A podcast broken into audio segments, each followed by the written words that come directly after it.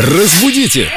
Далее! Давайте прильнем к источнику знаний. С нами Виктория Полякова, культуролог, знаток русского языка. Привет, источник. Привет, ребятки! Делись знаниями. Да, я вам сегодня принесла прекрасное слово «заядлый». Но вы наверняка и так знаете, что оно означает. Как правило, такое слово употребляют в отношении заядлого холостяка или заядлого игрока. Пьяницы, игрока. Все какие-то негативные контексты. Но он постоянно это делает. Вообще-то у этого слова совершенно э, несправедлива такая какая-то негативная прям окраска, потому что заядлый означает увлеченный чем-то, Мгм. поглощенный. И если мы погрузимся в историю этого слова, в этимологию его, оно к нам пришло из польского языка.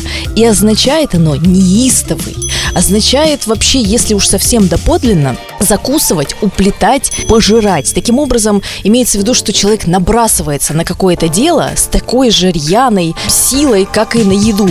И ему это настолько нравится, настолько он этим увлечен и поглощен, что вот он становится заядлым кем-то, заядлым любителем чего-то или Мгм. поклонником И сам чего-то. подпитывается от этого Да, действия. да, конечно. Поэтому, мне кажется, нам нужно придумать какое-то новое выражение «заядлый кто». Культуролог.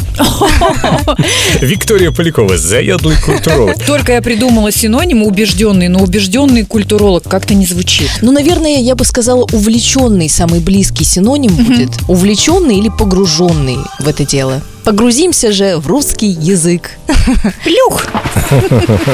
Спасибо, Виктория, спасибо нашим заядлым слушателям. Кстати, из-за вопросы, которые вы оставляете Виктории Поляковой в официальной группе Эльдорадио ВКонтакте в соответствующей ветке. Вопросы культурологу Виктории Поляковой. Разбудите!